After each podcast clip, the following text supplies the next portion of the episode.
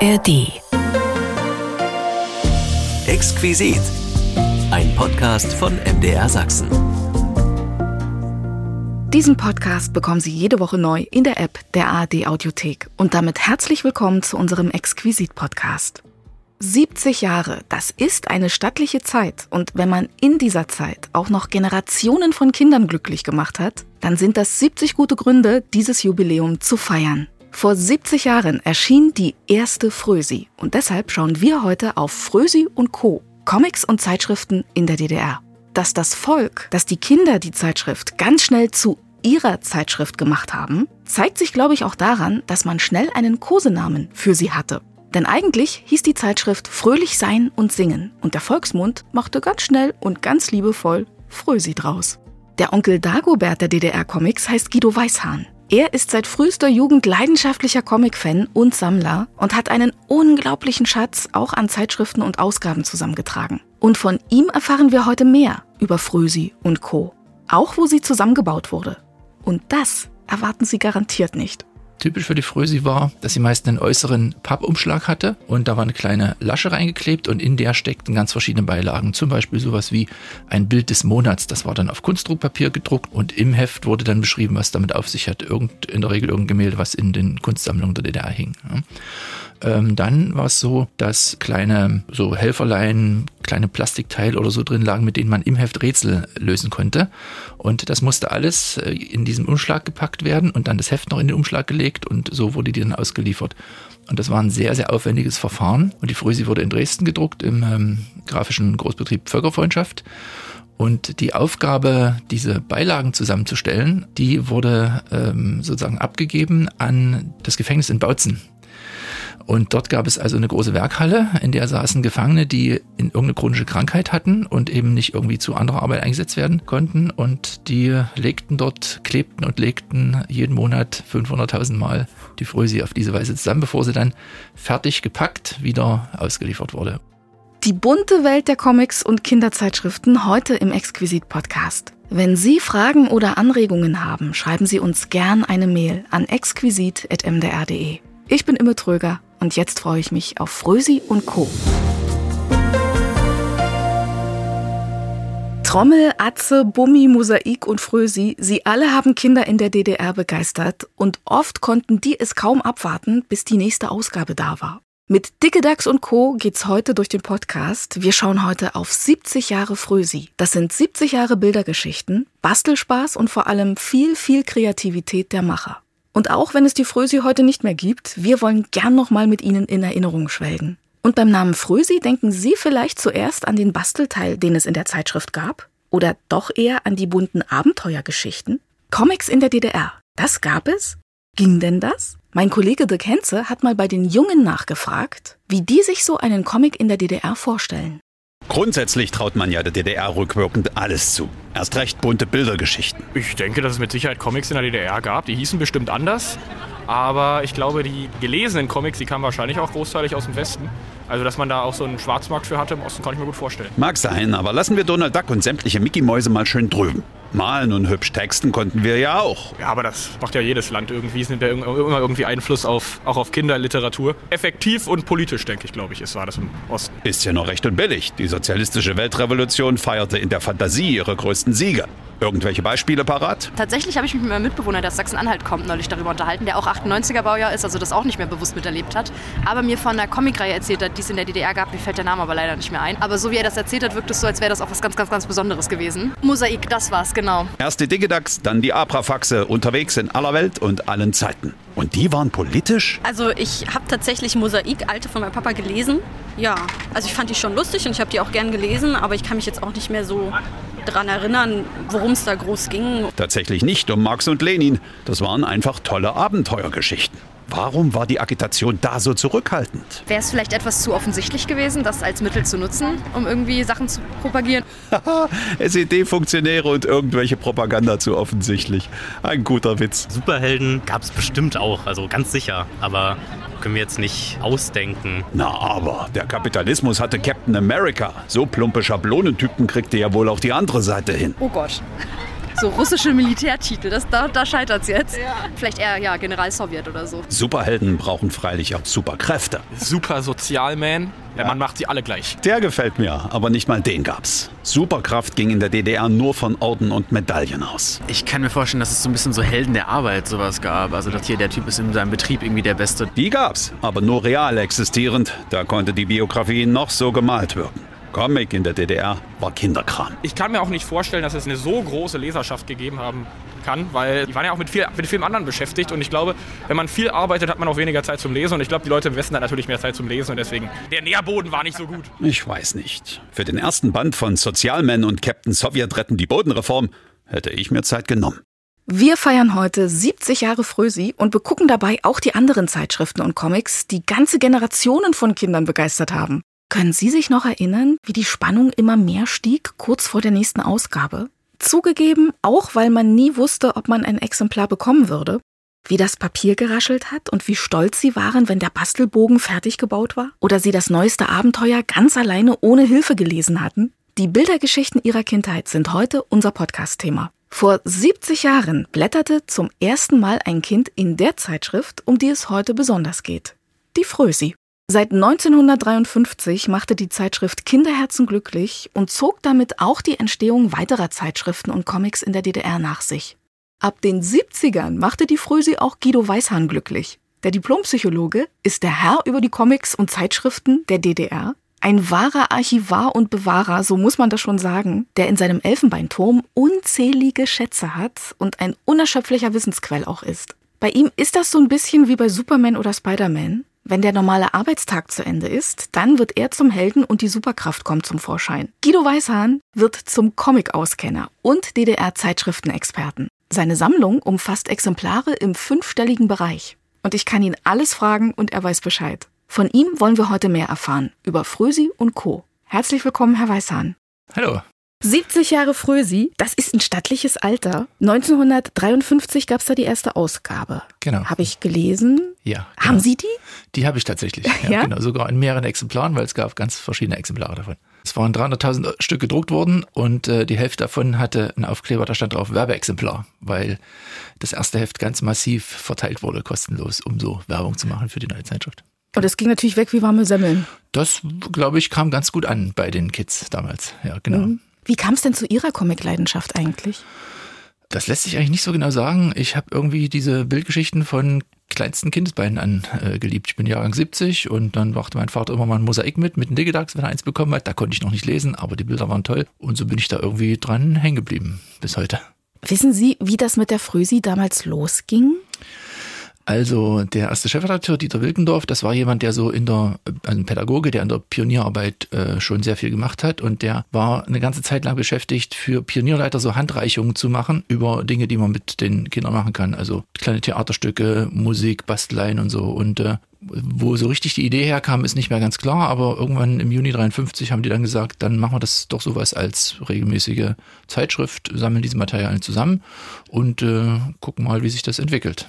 Pioniere, da geht auch so ein bisschen der Name drauf zurück, ne?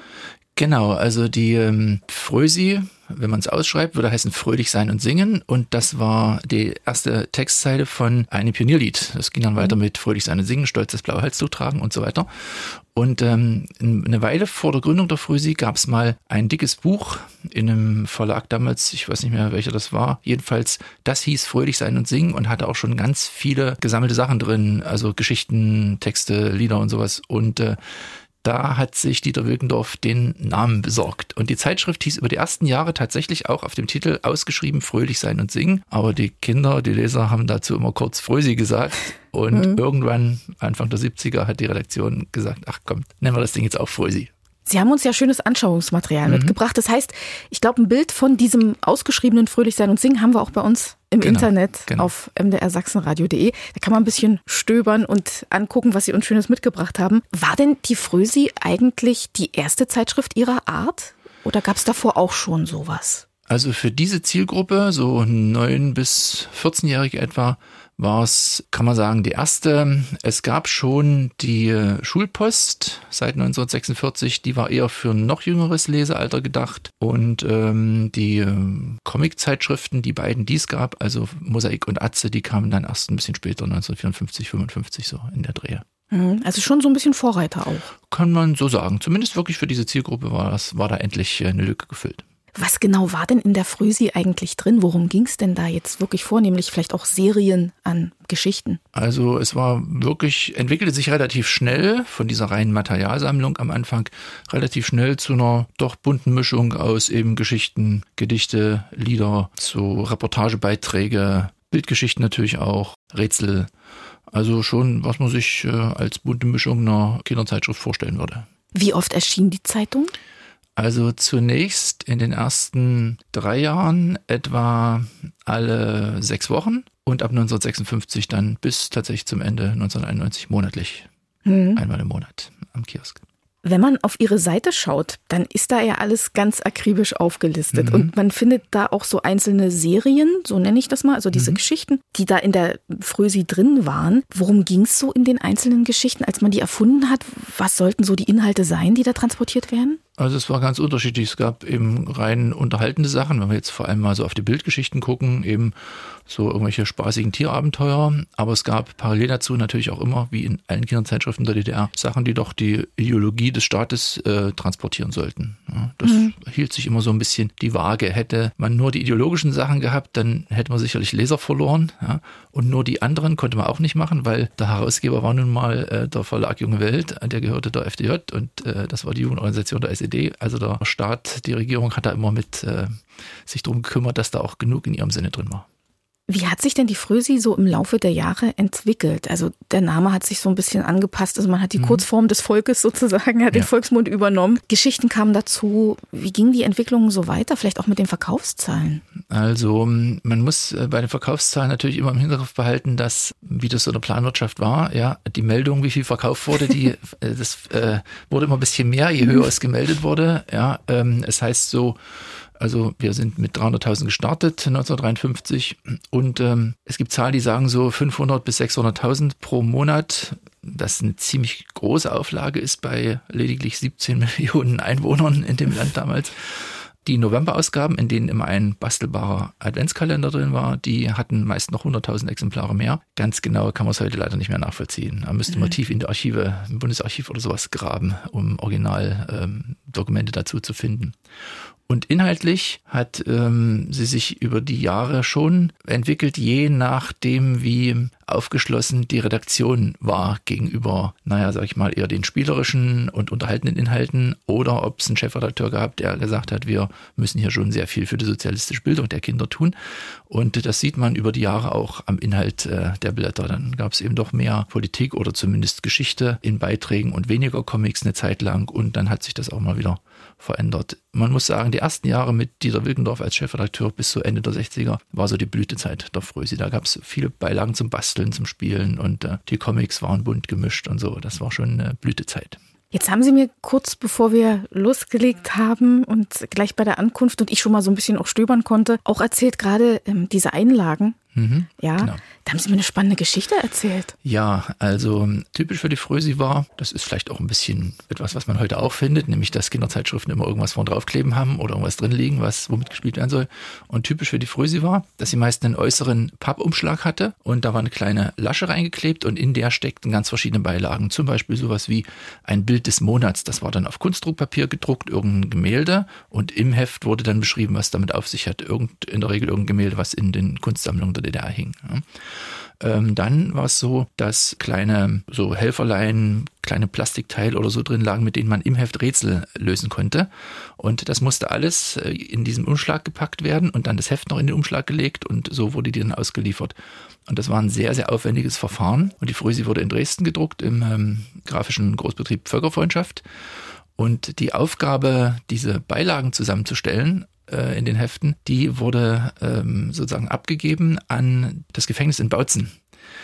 Und dort gab es also eine große Werkhalle, in der saßen Gefangene, die in irgendeine chronische Krankheit hatten und eben nicht irgendwie zu anderer Arbeit eingesetzt werden konnten. Und die legten dort, klebten und legten jeden Monat 500.000 Mal die Frösi auf diese Weise zusammen, bevor sie dann fertig gepackt wieder ausgeliefert wurde. Und äh, ja, darum ranken sich auch einige Anekdoten. Das kann, ich mir, das kann ich mir vorstellen. Wenn ich jetzt aber gerade höre, so, es wurde gerätselt, es konnte gebastelt werden, es wurden auch Kunstgemälde gezeigt definitiv auch ein Bildungsauftrag? Definitiv. Also das, es gab keine DDR-Kindungszeitschrift, die den nicht gehabt hätte. Also mhm. der war auf jeden Fall da und äh, der wurde also zumindest was solche Dinge wie Kunst angeht, durchaus auch, wie soll ich sagen, also ernst genommen. ja. ja. Das ist heute, glaube ich, findet man das nicht. Also es ist ja doch eher was Anspruchsvolles und bunte Bildchen sind das eine, aber vielleicht irgendwo ein Van Gogh oder ein Dürer-Gemälde da drin, das ist ja noch ja. eine ganz andere Sparte. Ne? Ich glaube, dass es heute deutlich stärker unterteilt ist, wenn man sich den Zeitschriftenmarkt für die Kinder anguckt. Also es macht einen Unterschied, ähm, ob man sich irgendwie ein Heftchen mit paar sehr kindgerechten Comics und einem Spielzeug aus China von drauf kauft oder ob man alle zwei Monate Zeit Leo liest oder äh, den Kinderspiegel, äh, wo sicherlich auch viel für Bildung getan wird. Ja. Gibt denn die Frösi eigentlich noch? Nee, die ist ähm, 1991 im März wurde der Verlag Junge Welt abgewickelt und damit auch im Grunde genommen alle Kinderzeitschriften überlebt haben noch für ein paar Jahre die ABC-Zeitung, bis, glaube ich, 96 oder so. Dann Bummi. Bummi gibt es tatsächlich heute auch noch, aber auch da hat es vor wenigen Jahren einen sozusagen Eigentümerwechsel gegeben. Den haben noch lange Zeit die Leute betreut, die ihn früher auch gemacht haben. Äh, der ehemalige Chefredakteur ein bisschen zu Alter. Mittlerweile wird er aber komplett in Spanien im Studio produziert und äh, im Zusammenhang mit der neuen Bummi-Trickfilmserie im Kika hat es da sehr, na, ich würde sagen, eher unschöne Veränderungen gegeben. Und das Mosaik hat natürlich überlebt, die Comiczeitschrift, äh, die heute noch in Berlin rausgegeben wird. Ja, da will ich nämlich auch gleich nochmal gucken, mhm. denn wir sind ja Frösi und Co. heute als genau. zwar toller Anlass, 70 ja. Jahre Frösi, aber da gab es ja noch viel, viel mehr. Welche Comics gab es denn noch so? Das waren ja doch eine ganze Menge. Wir haben gerade gehört Bumi, dann haben wir Mosaik gehört, Atze, Trommel, mhm. ja, Abrafaxe, Digitax. Genau. Also wir hatten im Grunde genommen zwei reine Comiczeitschriften, was gemessen an dem, was es zum Beispiel in anderen sozialistischen Ländern wie Ungarn oder der Tschechoslowakei gab, deutlich weniger war. Und äh, dann hatten wir eben diverse Kinderzeitschriften wie Frösi, Bummi, ABC-Zeitung, Trommel und so, in denen Comics auch erschienen sind, aber eben eher so ein bisschen stiefmütterlich behandelt, äh, mal auf einer Seite oder so pro Ausgabe. Und die reinen Comiczeitschriften, also Mosaik, das noch bis heute erscheint mit den Digidax und später den Abrafaxen. Und Atze, die auch einmal im Monat rauskam, die war natürlich für die Comic-Fans, für die Bildgeschichten-Fans das gefundene Fressen.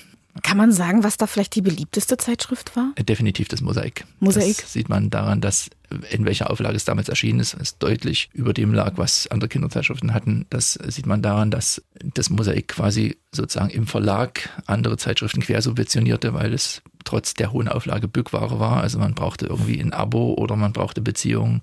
Ich zum Beispiel bin jeden Monat, am Anfang des Monats, jeden Tag an den Zeitungskiosk gegangen, so lange, bis die Frau, die dort verkauft hat, ähm, so genervt war davon, dass sich mein Gesicht gemerkt hat und mir das Ding schon immer zur Seite legte, sodass ich dann künftig nur kommen musste und es gleich bekommen habe. genau. Also definitiv das Mosaik. Das ist auch das, was ja bis heute eine große, sehr aktive Fangemeinde hat, die äh, auch jährlich irgendwelche Fan Fanzines rausgeben und das hat auf jeden Fall das angeführt. Was hat's denn jetzt eigentlich mit den Digidax und den Abrafaxen auf sich? Also ich habe immer so im Kopf, die Abrafaxe sind die Nachfolger der Digidax. Stimmt mhm. das? Also auch da gibt's äh, anhaltende, vehemente Diskussionen. ja. Der Verlag, der heute das Mosaik rausgibt ähm, in Berlin, der wird von Klaus Schleiter geleitet und der kann, findet es überhaupt nicht gut, wenn jemand sagt, dass die Aberfax was mit den Digidax zu tun haben. Rein objektiv gesehen, als die Digidax äh, zu Ende gingen, 1975 und 1966 die Aberfaxe kamen, bei denen es sich wieder um drei Kobolde mit unterschiedlichen Haaren handelte, die durch die Zeit reisen können, sah es natürlich schon sehr auffällig nach einem Plagiat aus. Und im Hintergrund war auch genau das gelaufen. Also der Verlag hat, als klar war, dass Hannes Hegen das äh, Mosaik mit den Digidax nicht weitermachen würde und aber die Rechte an den Figuren hatte, ist der Verlag zu quasi seinem, seinem Studio, seinen Mitarbeitern gegangen, hat gesagt, hier entwickelt uns mal was Neues, was wir dann ohne ihn machen können. Und äh, da sich das Konzept drei zeitreisende Kobolde sehr gut bewährt hatte über die Jahre und man auf den einfach den Umsatz des Mosaik nicht verzichten wollte, ähm, hat man dann sozusagen an Hegen vorbei die Aberfaxe an den Start gebracht. Die ja trotzdem auch populär wurden. Sag ich mal, die älteren eingefleischten Fans, die, deren, deren Herz schlägt eher für die Digidax. Man muss es den heutigen Herausgebern anrechnen, dass sie sich trotzdem etabliert haben auf dem äh, umkämpften Kinderzeitschriftenmarkt. Wer hat sich denn eigentlich diese ganzen Geschichten ausgedacht? Gab es da richtige Autoren und Zeichner auch, die wirklich nur dafür abgestellt waren? Ja, tatsächlich. Also ähm, zu den Zeiten der Digidax ähm, war das vor allem Lothar Dräger. Das war sozusagen der ähm, Autor der meisten Geschichten, sicherlich in enger Kooperation mit Hannes Hegen, dem Erfinder. Und die Aberfaxe wurden über all die Jahre auch von Lothar Dräger, dann später geschrieben, ohne Hannes Hegen natürlich. Und auch heute ist es noch ein Hauptautor, Jens Schubert, der die meisten Geschichten sich ausdenkt. Und gezeichnet wird dann von einem ganzen Studio von Mitarbeitern. Und das war auch äh, vor der Wende schon so. Also auch äh, äh, zu Zeiten des alten Mosaik mit den Digidax gab es eben diverse Mitarbeiterinnen und Mitarbeiter in der Redaktion, die ihre einzelnen Aufgaben hatten. Jemand mehr Hintergründe, jemand eher Kolorierung. Für bestimmte Figuren waren bestimmte Zeichner zuständig. Das ist auch heute noch so. Was ich mich schon immer gefragt habe, wie geht das eigentlich, dass Figuren immer gleich aussehen? Also der Zeichner ist vielleicht schon nicht mehr da, nehmen wir Walt mhm. Disney, den gibt's ja nun ja. nicht mehr, aber Mickey Mouse sieht halt immer aus wie ja. Mickey Mouse. Wie, wie funktioniert denn sowas?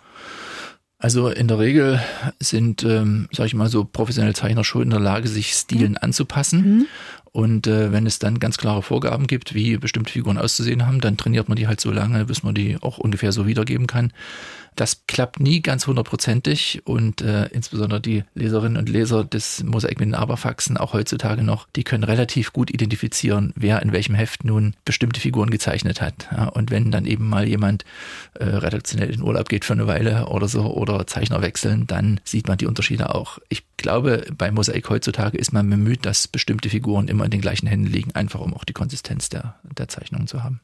Gab es eigentlich auch ausländische Comics, Zeitschriften in der DDR, die, also die dann vielleicht auch übersetzt wurden? Da gibt es tatsächlich eine interessante ähm, Geschichte dazu. Es gab in Ungarn einen Mann, Tibor Horvath, der hat, der war Kulturfunktionär und der hat äh, in den 50er Jahren dort ein Studio gegründet quasi und hat angefangen, Zeitschriften mit ähm, Comic-Adaptionen von Weltliteratur zu beliefern. Der hat also Zeichner angestellt und hat die Texte vorgegeben und hat solche Dinge wie, keine Ahnung, die drei Musketiere, Graf von Monte Cristo, Ben Hur und solche Sachen dann ähm, als Comic abdrucken lassen in einer Zeitschrift in Ungarn, die heißt Fülisch, das ist so eine Rätselzeitung, die gibt es einmal pro Woche und die ist dort sehr, sehr populär gewesen und da erschienen die in Fortsetzungen. Und der hat dann diese Kopien von diesen Comics genommen, hat sie in sein Auto gepackt und ist durch ganz Europa gefahren und hat die Zeitschriftenredaktion angefahren, unter anderem auch die in Berlin, also im Verlag Junge Welt.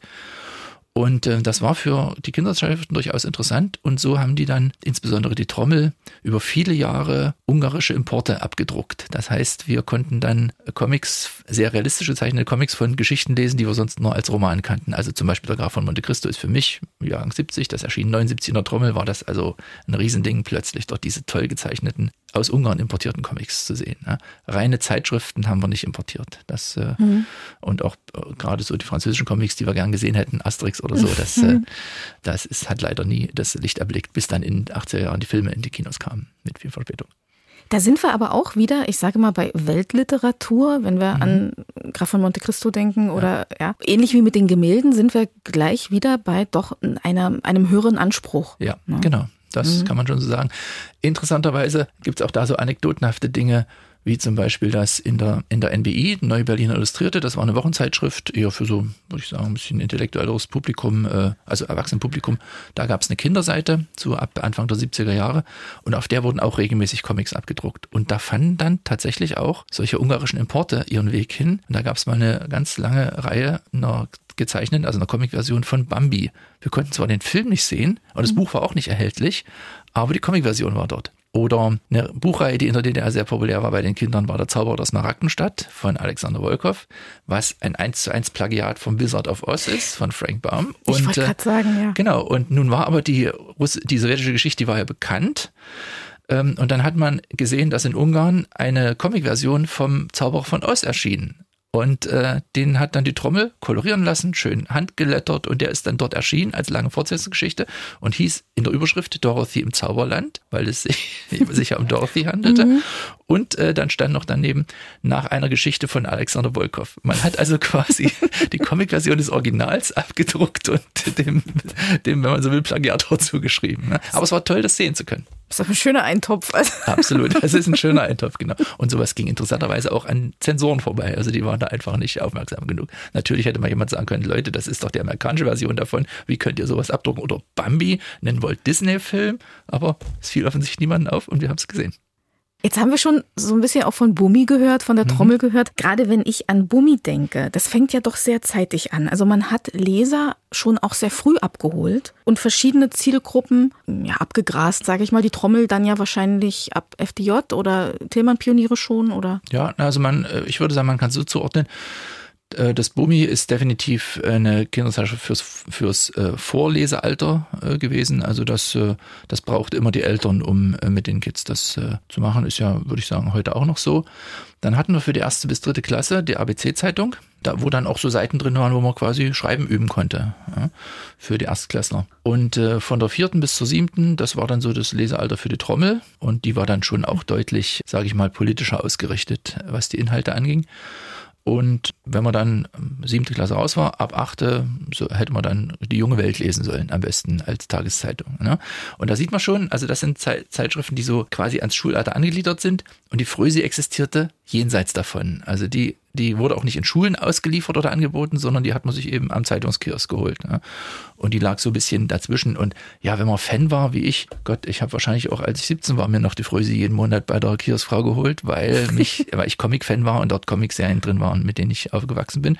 Und weil dann auch solche Sachen drin waren, wie zum Beispiel 1987. Da war das große Berlin-Jubiläum und da hat man ein, in einem Frösi-Heft einen kompletten Bastelbogen, also fast das ganze Heft bestand nur aus dem Bastelbogen, vom Berliner Nikolaiviertel drin gehabt. Man konnte also auf einer Fläche von ähm, so, keine Ahnung, 60 mal 60 Zentimetern Haus für Haus des Berliner Nikolaiviertel, was damals ja ein Prestigeviertel war, äh, alles neu gebaut, so Mitte, Ende der 80er Jahre, konnte man das nachbauen, nachbasteln aus Papier.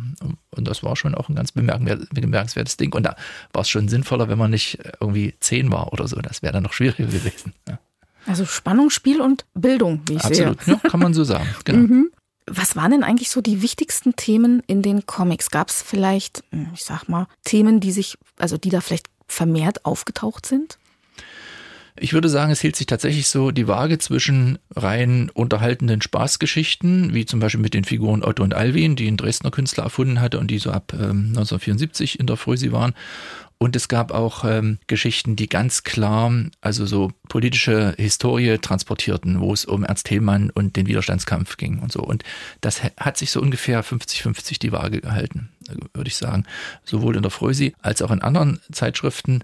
Man kann es am besten sehen an Atze. Ich weiß nicht, wer sich vielleicht an Atze noch erinnern kann. Äh, das war so ein kleines A5-Heftchen, erschien einmal im Monat, hatte 16 Seiten und da waren auf den hinteren Seiten immer so lustige Mäusegeschichten mit Fix und Fax. Das waren so zwei Mäuse, graue Mäuse mit großen Ohren, getextete, äh, also gereimte Zeilen unten drunter. Und das hat man sich als Leser eher zuerst angeguckt, weil das spannend war. Und die Hälfte des Heftes aber von sozusagen Seite 2 an bestand aus einer politischen Titelgeschichte, die irgendwas zu tun hatte mit Aufbau des Sozialismus in der DDR oder woanders, Kampf gegen den Faschismus, Aufbau des Sozialismus in der ganzen Welt, Afrika, Unterstützungshilfe und solche Dinge. Und da hat man wirklich gesehen, so diese 50-50-Teilung. Wir machen Unterhaltung, aber parallel dazu machen wir auch Sachen, die bilden sollen. Wissen Sie, ob es auch Entwürfe gab, die zensiert wurden? Also mir ist da wenig bekannt was vielleicht auch daran liegt, erstens, dass es letztlich nicht so viel Comics und Bildgeschichten gab in der DDR. Also wie gesagt, verglichen mit dem Output, der auch in anderen sozialistischen Ländern da war und natürlich vor allem verglichen mit dem Westen ist es also verschwindend gering, gab es tatsächlich nicht so viel. Und dann muss man sagen, es gab ja in den Zeitschriften der DDR das Chefredakteursprinzip. Das heißt, der Chefredakteur war auch der oberste Zensor, der hat bestimmt, was im Heft ist oder nicht. Und je mehr Mut der hatte oder je gelassener der war, was die Inhalte von Bildgeschichten anging, desto mehr war da möglich. Aber letztlich konnte man nicht davon ausgehen, dass sozusagen ein Autor oder ein Zeichner in eine Zeitschrift irgendwas hätte schmuggeln können, was jetzt subversiv gewesen wäre oder hätte zensiert werden können oder so. Ja. Es gibt anekdotenhaft immer mal hier oder dort etwas, was dann dem, den politischen Gremien nicht gefallen hat. Irgendwelche im Mosaik, irgendwelche landenden äh, Fallschirme, die wie ein römischer Adler aussahen und die dann so sehr an den Bundesadler erinnerten, dass man irgendwie das noch so retuschieren, äh, retuschieren musste, bevor es rausgekommen ist. Aber ansonsten, äh, wenn, dann verschwindend gering und nur anekdotenhaft. Gab es denn auch einen richtigen politischen Comic? Also wir haben gehört, ja, die Geschichte auch in Atze, da wird immer was mhm. aufgeführt, aber dass vielleicht irgendein ähm, kommunistischer Führer da vielleicht Gegenstand einer Geschichte wäre? Ja, auf jeden Fall. Also, aber das sind eben so immer einzelne Geschichten oder einzelne kürzere Serien, die in den Zeitschriften in Fortsetzung erschienen. Also es gab nie irgendwie eine richtige ähm, Ausgabe mit, so, mit solchen Geschichten, die irgendwie als Buch erschienen wäre. Man hat mal einen Versuch gemacht, Mitte der 60er Jahre, mit einer Heftreihe, die hieß Neues Bild Bilderheft für Jungen und Mädchen. Und da waren wirklich als Einzelausgabe reine irgendwie politische oder propagandistische Geschichten drin und das wollte einfach niemand kaufen. Das ist nach, nach fünf Ausgaben so dermaßen gescheitert, dass man das wieder hat sein lassen. Der Mann, der sich das ausgedacht hat, Wolfgang Altenburger, der war so, wenn man so will, die graue Eminenz der Bildgeschichtenszene in der DDR, der ähm, hat dann kurzerhand den Trick äh, gemacht, die Inhalte, die dort eigentlich hätten erscheinen sollen, dann eben in solche Zeitschriften wie die Trommel oder so auszulagern. Der hat dann für die Redaktion dort solche Geschichten geschrieben, die in Fortsetzung erschienen. Und in der Trommel gab es natürlich noch mehr Zeug, das haben die Kids auch aus anderen Gründen gekauft und da fiel das dann nicht so auf. Aber lesen wollten wir natürlich auch lieber Geschichten, die anders waren, die irgendwie unter, unterhielten und so. Ja. Mhm. Jetzt haben Sie gerade gesagt, Mädchen und Jungen. Hat man bei den Zeitschriften Comics so ein bisschen auch unterschieden oder war das eher so ein bisschen Uni? Also, dass man sagt, man spricht damit einfach, weil Mädchen sich auch für Basteln interessieren und Jungs vielleicht auch gerne ausmalen. Ja. War das mehr so, oder hat man da auch, ich sag mal, nach Geschlechtern getrennt? Hat man tatsächlich nicht. Also das gab es in, in der Kinderzeitschriftenszene, würde ich sagen, gab es da überhaupt keine Unterscheidung in irgendeiner Hinsicht. Da war nichts auf eine bestimmte Zielgruppe zugeschnitten. Man muss natürlich sagen, Comics sind schon auch bis heute eher ein Medium, was sich so an männliche Leser richtet. Das ist historisch auch daher gewachsen, dass auch die Macher von Comics vor allem irgendwie Männer in Redaktion waren. Also selbst das Mosaik, das hatte zwar auch immer Zeichnerinnen, aber die Leute, die es ausgedacht haben, die Geschichten, das waren halt Männer und da hat man zwangsläufig immer irgendwie diesen männlichen Blick darauf. Ne? In der internationalen Comic-Szene hat sich das natürlich über die letzten Jahrzehnte massiv geändert. Also wir haben da Frauen, die ganz großartige Sachen machen und wir haben viele, viele weibliche Leserinnen inzwischen auch. Wann erschienen denn eigentlich die anderen Comics so im Laufe der Jahre? 53 Frösi, mhm. dann haben wir vorhin schon mal so ein bisschen überlegt, wann ging das eigentlich mit Trommel los und dem gleichen. Genau. Wie schnell hat sich denn das so entwickelt mit den Zeitschriften, als man festgestellt hat, ach, da ist noch Platz auf dem Markt? Also es hat nicht lange gedauert in, nach dem Krieg und der Zeit der sowjetischen Besatzungszone, dass Lizenzen für erste Kinderzeitschriften vergeben wurden. Wie gesagt, die ABC-Zeitung, die war äh, schon, ich glaube, 1946 am Start. Die Schulpost ebenfalls in der Zeit, die ist dann später aufgegangen in einer Zeitschrift, die Rakete hieß und danach dann Technikus. Das war so auch so ein monatliches Magazin, was hauptsächlich eben sich mit Technikthemen beschäftigte.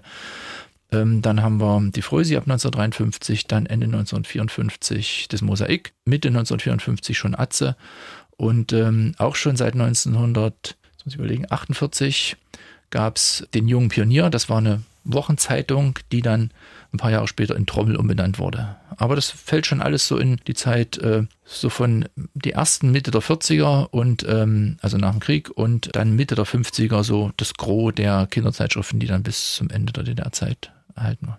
Die sind alle mit Ende der DDR dann auch verschwunden oder auch manche ja. schon davor? Nö, die sind tatsächlich äh, dann, ja, das, ich meine, es war ja, wir hatten ja eine, eine Planwirtschaft sozusagen. Es hing nicht von irgendwelchen Marktbedingungen oder Verkaufszahlen ab, sondern es wurden Papierkontingente zugeteilt, Redaktionsmitglieder waren alle angestellt, wurden bezahlt. Äh, sicherlich wurde viel subventioniert von staatlicher Seite aus. Also das, was da war an Zeitschriften, das wurde dann auch weitergeführt, sozusagen. Genau, und mit dem Ende, also mit der Abwicklung des Verlages Junge Welt, sind nahezu alle verschwunden.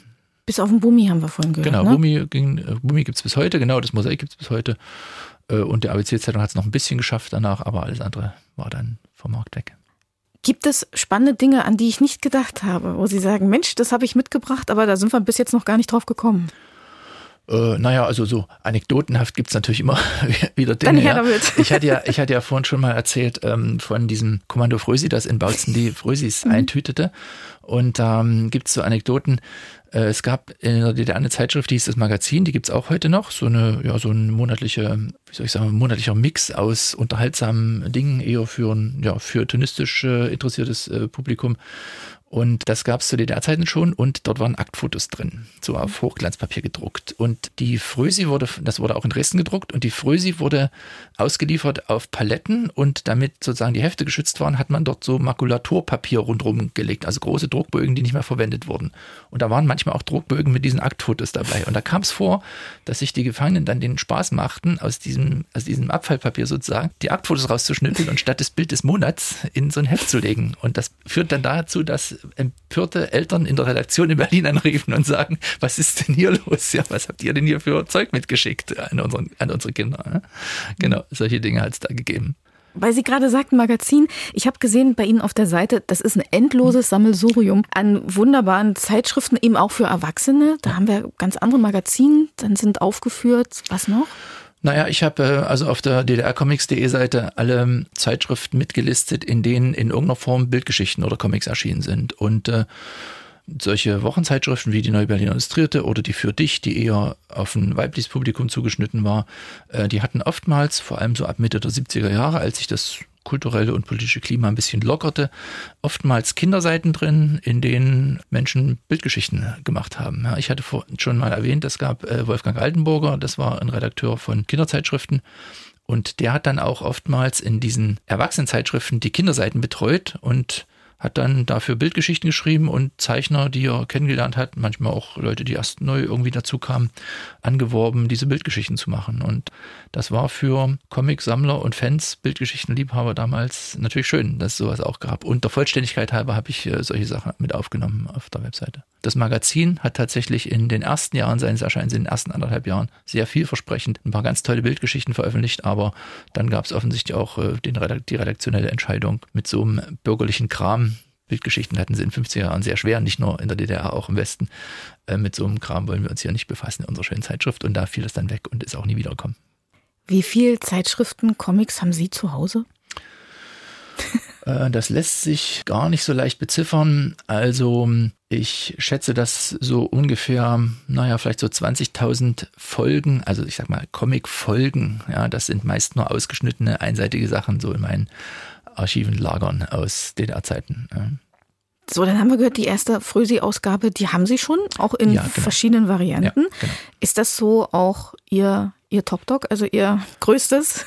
Hm, naja, ich würde mal so sagen, also was die Frösi angeht, habe ich schon, auch aufgrund dessen, dass ich Kontakt zu den ehemaligen Redaktionsmitgliedern hatte und auch einige Nachlässe aufgekauft habe über die Jahre, da habe ich schon eine ziemlich umfangreiche Sammlung inzwischen. Und äh, das heißt, das nimmt schon einen bestimmten Bestandteil mit ein. Aber ich habe natürlich auch eine Mosaiksammlung und ich habe nach der Wende, als dann alles verfügbar war, angefangen, amerikanische Comics zu lesen und zu sammeln. Und da stehen einige tausend Exemplare fein in Kisten verpackt in meinen Schwerlastregalen. Also das ist, ich bin da schon eher breit aufgestellt, mhm. würde ich sagen. Genau. Was ist Ihr größtes Schätzchen? Also ich habe im Zuge der Nachlässe auch sozusagen Redaktionsmaterial übernommen, was damals in den Redaktionen bei der Abwicklung einfach irgendwie liegen blieb und in Kisten verschwand und von den Redakteuren letztlich vorm Sperrmüll gerettet wurde.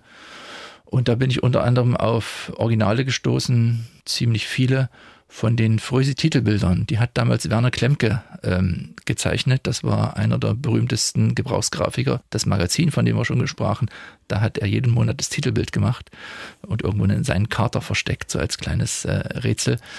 Der war sehr, sehr populär zu den Zeiten und hat eben auch für die Frösi die, die Titelbilder gemacht. Und das sind also top erhaltene Blätter, farbig wie zu dem Zeitpunkt, als entstanden sind. Und das ist, würde ich sagen, ist schon ein kleiner Schatz. Da gab es auch vor ein paar Jahren schon mal eine Ausstellung äh, im Rahmen des Dokumentarfilms über Werner Klemke im Kino in der Fabrik bei uns äh, in Löbtau drüben. Ja, ich würde schon sagen, das gehört schon so dazu. Es ist so, in den Redaktionen damals, da gehörte das Zeitschriftenmachen quasi zum Tagesgeschäft. Da hat man sich also nicht groß darum gekümmert, was könnten jetzt vielleicht Sammler davon halten oder so. Ja. Und ich habe über die Fröse schon erzählt, dass dort in jedem Heft so Beilagen drin lagen. Und man musste dann feststellen, es gab nie eine Dokumentation darüber, wie das eigentlich einfach alles äh, sozusagen zusammengestellt wurde und vor allem, was wo drin war. Und wir haben uns lange nach der Wende ein paar Sammler nicht zusammengetan und haben dann anhand unserer eigenen Bestände so Stück für Stück aufgearbeitet, welche Beilage, in welchem Heft, welche Bildgeschichten waren da drin, wann ist es erschienen und so weiter. Äh, und haben das dann sozusagen frei verfügbar gemacht, diese große, umfangreiche Sammlerliste. Und ich muss dann heute feststellen, dass sich so eBay-Händler, die äh, mit Frösis handeln, dann gerne dort auch mal bedienen, um so ihre Hefte zu beschreiben. Also mhm. es hat schon auch äh, irgendwie Kreise gezogen, die über die DDR hinausreichten. Wo findet man denn Ihre Seite? Sie haben es vorhin ganz kurz mal gesagt, die, die genau. Adresse. Aber als Außenstehender, wenn ich jetzt gucken will, was hat er denn da alles zusammengetragen? Wo muss ich denn da hin? Genau, einfach gucken unter ddrcomics.de oder ddr-comics.de, man landet in jedem Fall da drauf. Da, das ist so eine Ressource, wo ich ganz viel zusammengestellt habe über die Comics und Bildgeschichten, die in der DDR erschienen sind, mit vielen Anschauungsbeispielen. Und dort findet man auch den Foisi-Index, also wo man nachgucken kann. Wenn ich jetzt ein Heft auf dem Flohmarkt gefunden habe, ist denn da wirklich alles drin, was drin sein sollte oder ursprünglich drin war? ddrcomics.de ddrcomics.de. Und wenn jetzt jemand noch was beitragen will, weil er sagt, das hast du noch nicht, mhm. wenn er das vervollständigen will, brauchen Sie vielleicht auch ja, manchmal sehr noch gern, was? sehr gern. Also selbst wir fünf Leute, die diesen Index erstellt haben, selbst uns ist klar, dass wir keine 100% Genauigkeit erreicht haben damit. Was auch daran lag, dass im Kommando Bautzen, wo die zusammengestellt wurde, da ging dann irgendwann eine bestimmte Beilage aus und dann lag die eben in der Hälfte der Auflage nicht mehr drin oder so. Und das, solche Dinge lassen sich heute nicht mehr wirklich nachvollziehen. Aber wenn jemand noch irgendwas findet oder eine Rarität ausgräbt, irgendwie einen Andruck Eindruck von etwas, was vielleicht hätte erschienen sollen und nie erschienen ist, dann einfach eine E-Mail schicken über die Webseite. Ich habe da gern ein offenes Ohr. Ich brauche die Sachen dann nicht unbedingt selber im Bestand, aber dass es ein Bild davon gibt und man dokumentieren kann, dass es das mal gegeben hat, das ist schon cool. Ja, das klingt gut. Jeder ist eingeladen, herzlich Absolut. dazu vervollständigen oder vielleicht auch Infos weiterzureichen. Sehr gern. Das Ja. würde mich freuen. Ja, Herr Weißhahn, dann vielen, vielen Dank, dass Sie uns so einen bunten Abend beschert haben heute. Sehr gern. Und für so viel Leidenschaft am Thema. Möge sie wachsen und gedeihen, die Sammlung. Vielen Dank. Sehr Ja. gern. Dankeschön. Gibt es eigentlich eine Art, wie man sich unter Comic-Fans verabschiedet? Irgendwelche? Nichts, nichts Spezifisches. Wir Puff, sagen auch Puff, so. Puff, Kloing? Nein. wir sagen auch Hallo und Ciao und so, wie man das halt so macht, genau. Dann vielen, vielen Dank, dass Sie mein Gast waren. Sehr gern. Dankeschön. Das war unser Exquisit-Podcast zum Thema Frösi und Co. Comics und Zeitschriften in der DDR. Vielen Dank, dass Sie uns gelauscht haben. Den nächsten Podcast gibt es in einer Woche und jederzeit auch in der App der ARD Audiothek. Da finden Sie auch unseren Kulturpodcast Aufgefallen von MDR Sachsen. Und wenn Sie Fragen oder Anregungen haben, schreiben Sie uns gern eine Mail an exquisit.mdr.de. Exquisit, ein Podcast von MDR Sachsen.